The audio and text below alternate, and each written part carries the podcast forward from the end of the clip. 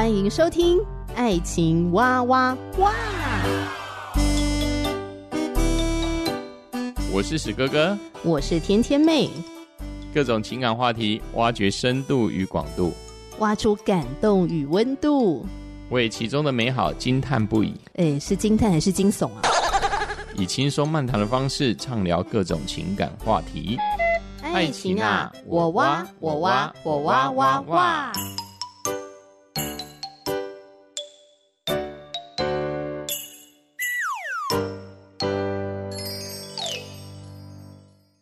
欢迎收听《爱情哇哇哇》，我是史哥哥，我是天天妹。之前呢，在节目中有提到，我们来开一集谈谈这个频道的由来。哎，老公，你当初为什么愿意跟我一起做节目呢？这当然是我们天天妹的一个创意啊，可能是觉得史哥哥呢，呃，很有做节目的一种慧根吧。对啊，因为我觉得你平常说话的内容就还蛮言之有物的。嗯。那我们在聊天的过程中，有时候我心中就会蹦出这样的一个想法是：是啊，如果刚刚史哥哥讲的那一段我把它录下来的话，还蛮有可听性的。哎，我是 没有这种想法啦，因为我有时候跟天天妹就是天南地北什么都都说啦。那没想到呢，天天妹就觉得史哥哥说出一些。哦，似乎是蛮有趣的道理，但是对我来说就好像是信手拈来。但是这并不是说史哥哥很会讲，而是我总是有一些不同的 idea 突然讲出来而已啦。我就觉得那是一种独到的看法，然后就在想说，不如我们就来一个夫妻 podcast 吧，我们一起来主持节目。那呃，其实提到说这个频道的由来啊，会有这个节目跟我们的情感经历也有很大很大的关系。是的。因为一些生命的历程，让我跟史哥哥，我们两个人对于爱情的想法，哦、嗯，什么是爱，什么是爱人，什么是被爱，都产生了天翻地覆的一个改变。嗯、那所以呢，今天就也想跟大家来聊一聊我跟史哥哥的情感经历。嗯、不如我们就先很简短自我介绍一下好了。嗯、我想我们节目也录了几集，还没有简短自我介绍过。呃，听到我的声音就知道是石哥哥了。那石哥哥呢，从事补教业，那应该来说，从二十几岁就开始做了，到现在已经四十好几了。做补教业已经将近二十年。那我就是一直在教国中跟国小的，呃，也算是同学或是小学生。那在这当中也获得了很多的一些教学的经验。我真的从来没有想过有一天我会嫁给一个老师，这真的是一件很妙的事。好，那我呢？呃，天天妹现在是吃自己，吃自己的意思是我从上一个工作离职了。那我之前就是做广播节目的，离职之后呢，就想好吧，闲闲没事，那我也来主持个节目，跟大家来分享一些我的一些对于爱情啊哦的一些的观点，一些的想法。对了，史哥，刚听到。你是做补教业做很多年嘛？你会跟你的学生聊到感情吗？你的情史之类的？刚开始做补习班当然不会啦，因为我觉得感情是比较私人的事。那当史哥哥认识耶稣信仰的时候，那我就不知道为什么，我就会常常跟学生分享我自己的一个感情的一个历程。那这些感情历程，我觉得对学生来说，尤其是我所教导的国中生，因为他们现在正处于情窦初开的时期，他们也很想要交男女朋友，甚至呢，有些情史还比史哥哥还要丰富，可能一年就有十五段感情了。那我是觉得说，以应该来说，我这个过来人的话，应该是可以给他一他们一点点的一个启发，让他们不至于在情感当中遇到太多的一些创伤，或者是觉得说哇，怎么会变成这样，跟我想象的都不一样这样子。所以你跟他们聊的方式是那种会很赤裸裸的、很敞开的聊吗？呃，原则上都是这样，反正我经历了什么，我就跟他们讲什么。那因为我觉得。孩子要听到就是真实的一个人的一个情感的经历嘛，因为我们都想要听真话我可能我们小时候听到太多的一些白雪公主啊的的故事啦，或是一些美好的故事，但是自己好像在亲亲身在情感当中就没有这么顺利，但是在没有这么顺利当中，也是有一些可以带给同学一些启发，我觉得就是需要跟他们分享的地方。他们有问过你什么露骨的问题吗？这现在学生这么的开放，大概什么问题都会问啊。以前最多就问说：“哎，有没有跟女朋友接吻啊、抱抱啊？”现在可不是这样了，他们讲的还还还开开可真多了，可可不是我们现在一般老师可以招架的呢。所以你会跟他们讲说：“嗯，过去史哥哥认为婚前性行为没啥大不了的，但现在 no no no，你不这么认为了。”嗯，几乎可以这样说了，因为以前还没有信主的时候，就是会觉得说，因为身体是自己嘛，那两情相悦是没问题的。当然，我也没有说我鼓励孩子这样做啊、那我还是认为呢，保护身体、自我的身体是很重要的，就会跟他们说明如何去保护自己的身体的一个方式。所以在那个时候，可能快要快十几年、快二十年前。我在开始讲述这一些，尤其是两性教育的部分，不管是情感教育，因为我想想情感教育也就在两性教育之中。那我的当时的做法，可能就是比较前卫一点的。或许我们下次来开一集聊一聊关于性教育这件事，就是对对对对，就我们从小到大，我们自己所经历到的性教育是怎么样，嗯、我们对性这件事情的看法如何？嗯、好哦，那今天的内容呢，最主要的就是来谈一谈史哥哥跟天天妹我们两个人的爱情观经历了什么样的变化。嗯、那我先谈谈我自己好了，嗯、我以前是不相信真爱的，嗯、老公，你以前相信真爱吗？呃，我没有想象什么叫做真爱不真爱，比较我是比较好奇，说你所谓的相不相信真爱？你所谓的真爱是什么？就是小时候我也蛮喜欢看迪士尼的卡通啊，嗯、灰姑娘啊，睡美人啊，白雪公主啊。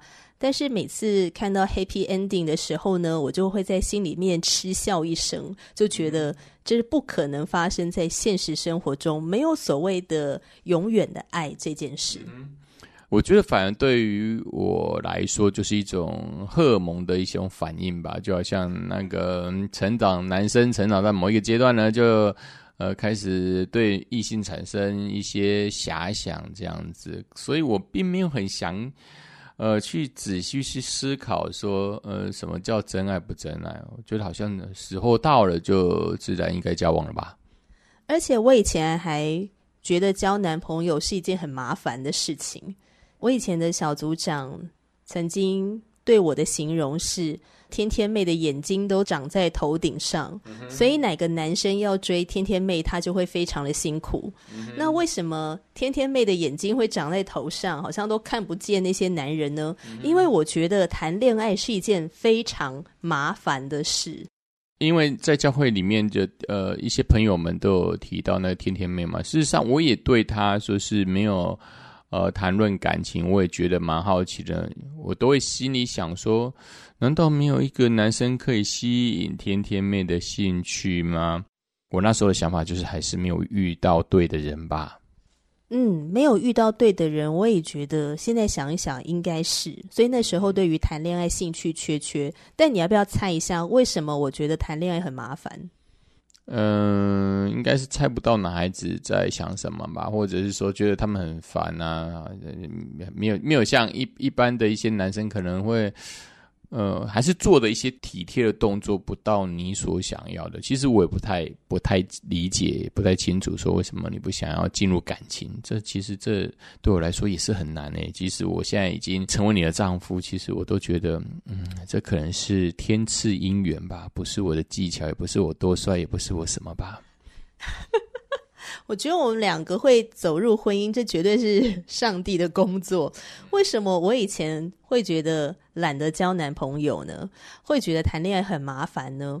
因为我觉得谈恋爱呢，你就要花时间你总是在忙碌当中，你还是要空出一些时间跟对方讲个电话吧，跟他传一个讯息吧，跟他出去约个会吧，跟他吃个饭吧，看个电影吧，或是一起做一些事情吧，就是要花时间。你不可能好，OK，我愿意跟你谈恋爱了，然后我就把对方供在某一个地方，然后我就不理他了，不可能呢。我要花这个时间跟他相处，要跟他交流，因为他是一个活生生的人。然后你要花钱，嗯、因为我跟他相处，呃，其实呢，天天妹的想法是吼，我不觉得男女生啊交往呃出去约会都是男生要付钱，其实我蛮喜欢 AA 制的，或者是说，诶，这一次你请，然后下一次我来请，但是我如果懒得花这个时间，然后我还要再花这些钱。在你这个人身上，然后我还不知道我花出去的这个时间跟金钱这个投资，哈，我认为这是一个投资哦，这是我以前的观念了哈，这是一个投资。我花下去之后，我跟你的爱情会不会真正的开花结果，也就是很稳定的走下去？那如果我觉得可能不太行的话，我就会懒得花这个时间跟金钱。诶，我这样会不会实在太功利主义？呃，其实也没有啦。我是觉得说，这刚才我所分析的，可能真的就是还没有遇到真的对的对象，这比较有可能。因为可能我们在如果一般比较理性的人，可能会思考了很多，但是呢，很多时候就史哥哥的一个感情的经验而言，这个爱情的部分，很多时候是一个互相的吸引力，对的时间，对的人。很多时候其实是很难说的。当你爱上了，你喜欢上了，那事实上是很难挡得住的。哦，不管说你之前预设限了什么条件啊，这部分，那以史哥哥之前的一个感情的经历，我、事实上大概我觉得啦，不要说理性了，就是那个荷尔蒙决定一切了。这是一个跟天天妹完全不一样的一个状态，真的是不一样诶、亲爱的客官们，也就是听友们，你看史哥跟跟我在分享我们俩过去的爱情观，他都一直提到荷尔蒙，我都没提到荷尔蒙。然后还有一个是为什么我过去懒得交男朋友？我觉得还有一个点，呃，其实点还很多啦，哈。还有一个点呢是什么？就是当我遇到一个男生，当我在思考说，诶，他是不是一个值得发展的情感对象的时候，我的大脑就会像个电脑一样，就会开始出现那个扫描清单哦。第一个就是对方的背景如何，第二个就是对方的个性如何，他的品性如何，对方的交友圈，他的人际关系如何，呃，然后对方的。呃，反正各种啦，我的大脑好像就像那个电脑，你知道，就会开始在那边扫描，诶，它有没有符合第一项，有没有符合第二项，有的话就打勾，没有的话就打叉。那往往呢，一张那个清单扫描下来呢，很多都是打叉的一个状态，所以我自然而然的就会觉得，天哪，谈恋爱真麻烦。可是我觉得也印证了你刚刚说的，没有遇到对的人。然后还有一个，我觉得是更大的原因，跟我的原生家庭有关。因为我爸爸妈妈的婚姻没有很顺利，然后再加上我看我周遭的一些同学的父母的婚姻也没有很和睦。哦，也许他们没有真正的离婚，呃，也没有分居，还是同住在一个屋檐下。但是那种关系呢，是水火不容的。我不向往这样的婚姻啊。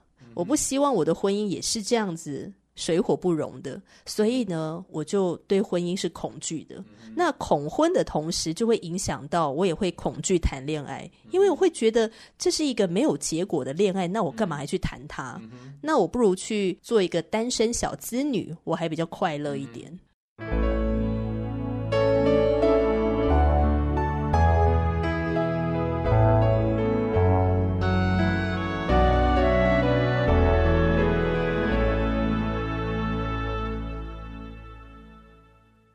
那对史哥哥来说，可能的顺序可能是相反的。刚才史哥哥一直讲，呃，荷尔蒙效应。事实上，我要来纠正自己。刚才在手机上看到，叫做费洛蒙，是从那个脑下视丘，它就有那个鼻腔里面，它会散发出一种很特殊的化学物质。那之前好像一九五九年是从那个蜜蜂啊，生物学家在蜜蜂的那个腺体里面发现的，那就发现了生物体之中有这一种哦特殊的一种哦性腺。那我的部分呢，就是我没有我我的确在史史哥哥部分，在原生家庭也是也是出现了，就父母亲的婚姻是很不和睦的，而且是大吵大闹，随时都在摊牌，彼此之间都说要离婚。但是呢，我觉得呢，可能我的一个情况跟呃天天妹不太一样。天天妹是先自己设限，说我可能要怎么样的条件，可能要什么男孩子如何如何，之后他可能才会接受。那我可能是相反的，我就是跟随着自己的感觉走，就叫费洛蒙。之后呢，呃，结果呢，想当然还是会受到原生家庭的一些影响。什么意思？原生家庭的影响，在每一次的情感中，刚开始都所谓的热恋期嘛，之后就开始争吵期嘛，之后成熟期嘛，最后呢，慢慢的交往个好几年之后，当然女孩子就会想要进入婚姻啊。那时候呢，史哥哥就开始会有一些很多的烦恼，开始想说我我适合进入婚姻吗？可能就没有所谓的刚开始恋爱时的那种冲动。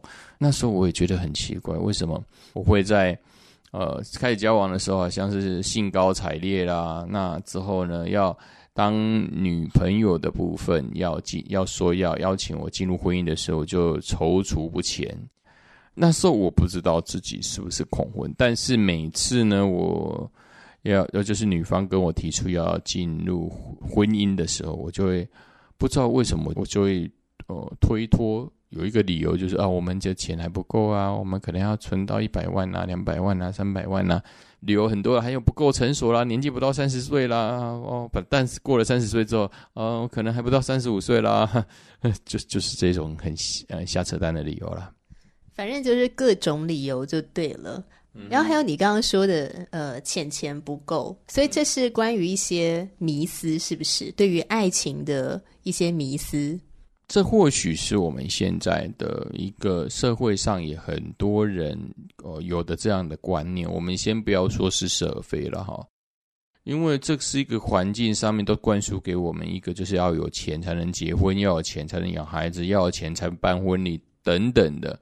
那十几年前的我更是受这样的影响，我就会开始不知道为什么就会自己想想东想西的，就丧失那那时候刚开始谈恋爱时的一个快乐。我好像不知道为什么，呃，好像很期待婚姻，但是又好像面对这样的一个现实的问题当中，那我就会退缩不前。这个对男生来讲确实是压力很大，因为就我们现今的社会好了，感觉结婚面对的经济压力主要都是男孩子在扛。那你觉得你还有什么价值观是过去跟现在是很不一样的呢？应该来说，在信耶稣之后，我才有所谓的知道以前是因着恐婚。而那个恐婚，就是在于我们的原生家庭，就是父母亲的一个感情婚姻，实在是让我们不敢苟同。那我们很怕会落入我们父母亲的一个状况。那信主之后的一个原因是，哦，因为我知道我在过去的感情之中，我也做了很多错的一个决定，而这错的决定。借着认识这个信仰，也就是跟神祷告，承认自己哦有犯错，也对不起当时的好几任女朋友。当我在做这样的一个祷告，也也就是俗称的悔改认罪的一个祷告之后，我发发觉我心中的一些纠结，那种纠结就是对以前女朋友的愧罪，还有对自己的不饶恕。哦，不饶恕就是自己觉得自己没有办法成为一个好的先生、好的丈夫。哦，这部分我就向神哦说抱歉哦。当我这样祷告之后，就有一股力量，不晓得为什么就把我那心中的一个哦恐婚啊、不敢结婚啊这种重担呢，就一次就释放出来了。那我就会觉得说，嗯，其实婚姻也很不错。那因为我不是一个独自一个人在走的哦，因为有我的信仰，我的神会带领我前方的道路，所以我就。勇敢的就接受了这种挑战，就跟甜甜妹这样子一直一直相处到现在，都已经六年了多了。你对于我们的婚姻评价如何？哦，这这是这是要给我呃一个陷阱跳吗？那是要给是是我要给几分吗？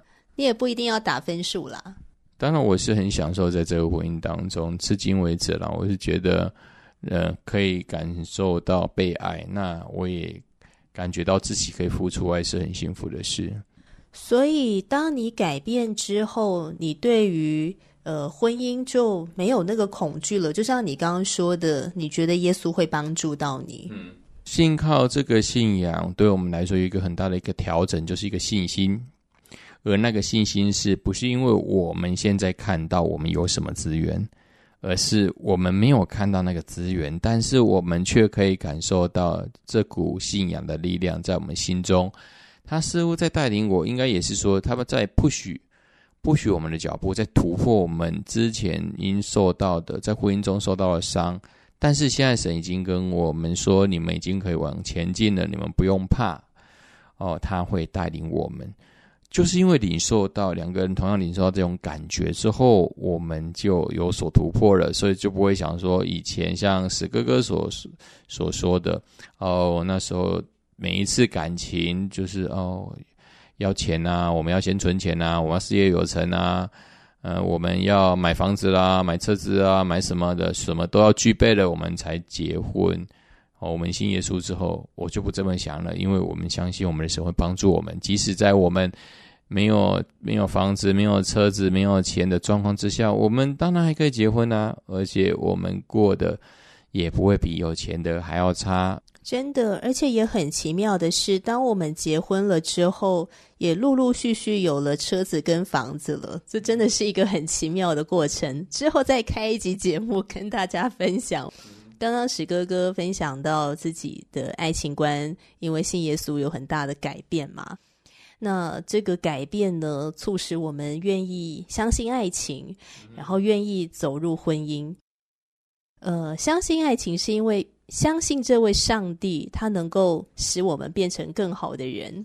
也相信这位上帝为我们预备的爱情、预备的婚姻，所以我们才有办法走得进去。那刚才有跟大家提到，我以前不相信真爱嘛，然后觉得谈恋爱很浪费时间、很浪费钱，又恐婚，想要做一个单身小资女。那为什么信耶稣之后，会使我过去的这些的想法都改变呢？比方说，我觉得我不相信这世界上有真爱。呃，是因为我里面对自己有一个不自信，然后我对别人也没有信心。呃，我不相信有人可以对我从一而终的爱我跟接纳我这个人。可是当我信耶稣之后呢，就知道哦，主耶稣他是一位愿意接纳我的上帝。虽然我是一个软弱的罪人，我犯过很多的错，而且我不是一个完美的人。呃，我是一个甚至有的时候个性也是蛮糟糕的。我有我的黑暗面，但是主耶稣接纳我，而且他为我的罪钉死在十字架上面。哦，所以当我接受耶稣的救恩之后呢，我就从耶稣的身上体会到了这一份完全的、完全接纳我的爱。那因着耶稣基督的关系，让我知道，哦，我是被爱的。那我也渴望依靠耶稣的爱，去爱另外一个人，去接纳另外一个不完美的人。那还有一个就是有一次哦，我在读一本书，作者跟他的指导教授有一天在课堂上谈话，他们谈的内容是怎么样做一些的呃这个方针或者是政策能够改变这个社会。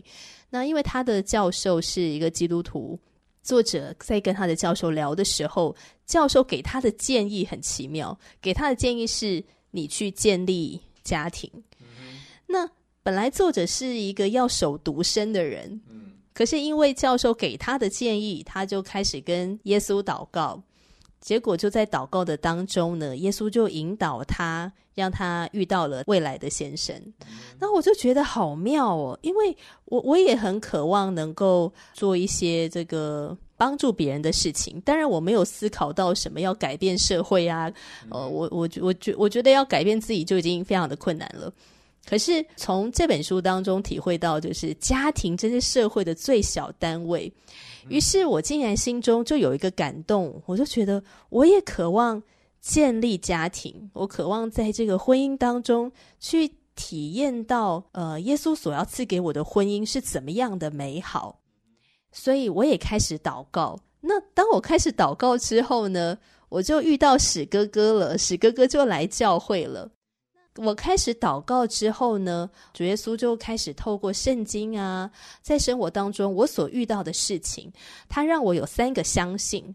这三个相信是，我相信未来的婚姻当中呢，会有很多很多的摩擦。我相信，因为我们两个是不完美的罪人，会有很多的摩擦，会有很多的冲突。而第二个相信是，我们会磨得过去。好、那个磨就是摩擦的磨。什么叫磨得过去？就是有出路。然后第三个相信是我们会磨出幸福，就是会有盼望。这样子的一个信念的改变，就让我有一个信心，相信诶，上帝会帮助我，上帝会调整我，然后上帝也会帮助史哥哥，上帝也会改变史哥哥，让我们两个都积极的去磨，而且还磨得过去，然后可以磨得幸福。后来我们俩就勇敢的进入婚姻了哈，那所以我们的爱情观就在这个过程当中呢，就发生了很大的变化。这一个牵线人不是月下老人，是耶稣基督，也就是我们啊、呃、两个人婚姻中的磐石啊。磐石的意思就是建立在他的身上。那我们不管遇到任何问题哦，就如同刚才天妹所说的，会有冲突。那我们的婚姻呢？在冲突后一定会有出路，而且有出路之后，我们一定有若干的盼望。那个盼望是上帝所带领我们的，所以呢，我们都突破了各自的呃生命之中的一些难关。然后对天天妹来说，就是好像呃，她的她想的就会比较多了，就像原生家庭所受的一些影响。那史哥哥也是一样，会怕会落入我自己的父亲的状况，就是对家庭不忠。那感谢神，耶稣基督呢，帮我们这一些个性上，还有我们自己生命上的弱点都克服了，让我们的婚姻呢走到现在，仍然幸幸福福、平平安安。所以很感谢神，那也欢迎听众朋友呢。如果你在听完之后，你也愿意跟我们分享你的情感经历，在成长的过程里面，你的爱情观有没有一些什么变化？那这个变化是因着什么原因而改变的呢？很欢迎你愿意留言给我们哦。那欢迎你可以使用 Fire Story、Spotify、Apple Podcasts 留言给我们。那我们今天的节目就先聊到这里，我是天天妹。我是史哥哥，我们下回见了，拜拜，拜拜。